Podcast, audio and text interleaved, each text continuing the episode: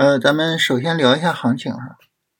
这个大盘呢，今天走出来了非常理想的走势啊。这咱们昨天说就比较理想的，要么就是放量大涨啊，要么呢就是小调整啊，这两个都没问题啊。市场呢走出来了最好的走势，就是放量大涨啊。最近这几天的大涨，在全球股市也是独一份儿啊，所以整个走势还是非常强的啊。这两段上涨之间就没有什么明显的背离了。这种情况下呢，整个上涨就基本上就确认开始啊。呃，这里边尤其值得一提的就是创指啊，创指呢，咱们昨天也提到啊，那昨天下午其实就已经很强了啊。昨天下午这个呃创指的指数线就跑到了这个平均价的上方啊，显示出来创指要走强。然后今天呢，创指全天啊，创指线。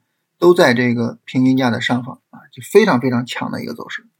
所以创指呢也是有一个呃放量大涨的见底走势啊。所以整体上来说，大盘的这个微转格局啊，呃有点意思了啊，就很有可能市场就是要走一个微转，然后后面要起来了。那因为创指走强，所以呢今天走的比较好的板块啊，就是创指背后的，首先呢就是医药，然后呢就是新能源。啊，这两个方向呢和创指关系比较大，然后今天呢走的也是比较理想的啊。那咱们就说到板块了。说到板块呢，我想跟大家聊一个很有意思的问题啊。最近这几天呢，经常有朋友跟我聊，说这两天大涨哈，有一个非常深切的感受是什么呢？就是这个长线账户啊，定投的账户每天都在赚钱，但是这个短线账户。啊，这个投机的账户不挣钱，甚至啊，就今天这么大涨，亏损的，对吧？啊，那这是怎么回事呢？那这个呢，咱们来聊一下啊。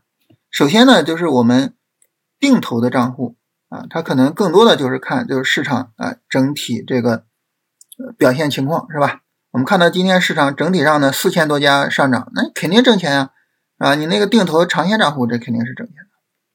那为什么这个短线账户不带挣钱呢？是因为啊，市场的热点基本上每天都在换啊，在底部最低的啊，就在这一天上午，半导体把大盘拉起来了，下午呢，证券把大盘拉起来了。那很自然的，我们就想，那我就去做半导体跟证券呗。结果你发现啊，半导体这个行情呢比较一般啊，当然今天也涨了，是吧？这个证券呢就更差了，今天都没涨，啊，连续调整了三天，所以你说我做半导体证券不挣钱，对吧？不挣钱啊。然后后面呢，这天是谁在涨呢？就是算力啊，当然那个六 G 啊、卫星导航它没在涨，是吧？你说我去做算力吧，去做算力呢，我们就发现，哎，算力老不调啊，好不容易昨天啊有了调整。而且昨天这个调整是盘中整个调整就结束了，对不对？非常强的走势，结果今天啪暴跌啊！然后呢，然后我们说这个这个昨天啊，昨天谁强呢？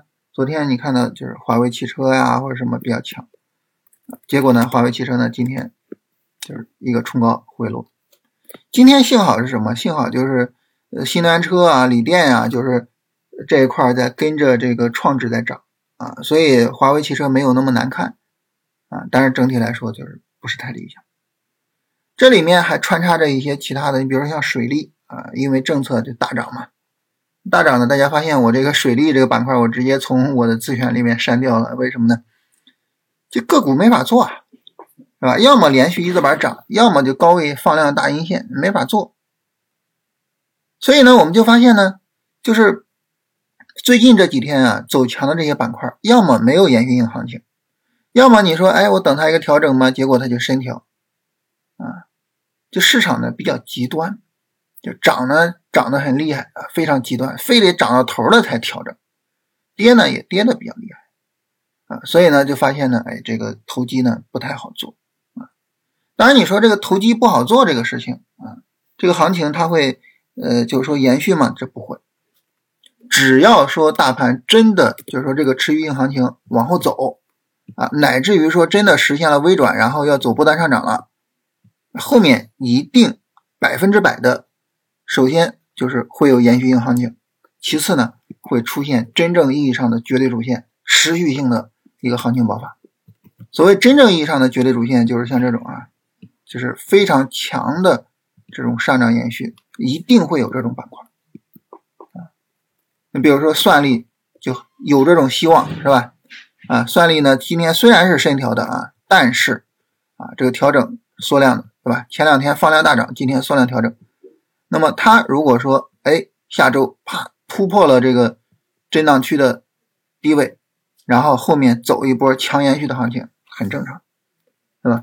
所以呢，我们没有必要因为就这几天就觉得啊，这个投机好像不太好做啊，这个市场的板块都不太延续，就觉得啊，这个怎么样了或者什么的，没有必要啊。只要是行情延续，一定会有绝对主线啊，一定会有强延续的板块出来。只要有这种板块出来啊，我们去做就一定啊能够去赚到明显的利润。所以这个就是啊。该做就做就可以了。这里面呢，就是有一个问题是什么呢？就是我们现在也不好说，就是谁能出来。比如说算力呀、证券呀、新能源呀、医药啊，到底谁能够走出这种延续性行情呢？不好说，不好说，那就怎么办呢？就是调整，我们该做就做，是吧？然后等它拉升，看看，哎，会不会说整个拉升就非常好，非常爆，对吧？啊，就谁调？我该做我就做就行。现在呢，就是算力调，算力调，我该做我就做，是吧？啊，六 G 卫星导航是吧？就这个都都看看后续的调整怎么样，是吧？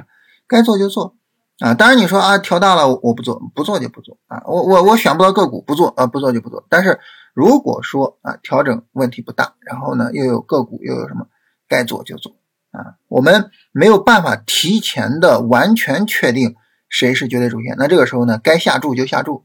啊，通过这种资金上的一个呃分散的配置，然后压到最后的绝对主线，啊，所以就是什么呢？就就是我们在这这种地方压住，对吧？你不能说等它真的成了绝对主线了再去跟，那那时候不就高了嘛？对吧？不就晚了吗？最佳的下注机会就是在这个地方，啊，所以呢，就是不用焦虑啊，不用急躁啊，然后呃，正常的。稳定的去跟踪各个板块的行情，然后分散投资，啊，就是通过这种方式把绝对主线做到账户，啊，把后续的行情做好，啊，不用急躁，啊，好，呃，今天呢就跟大家聊这些哈，就是重点回答一下大家这个问题。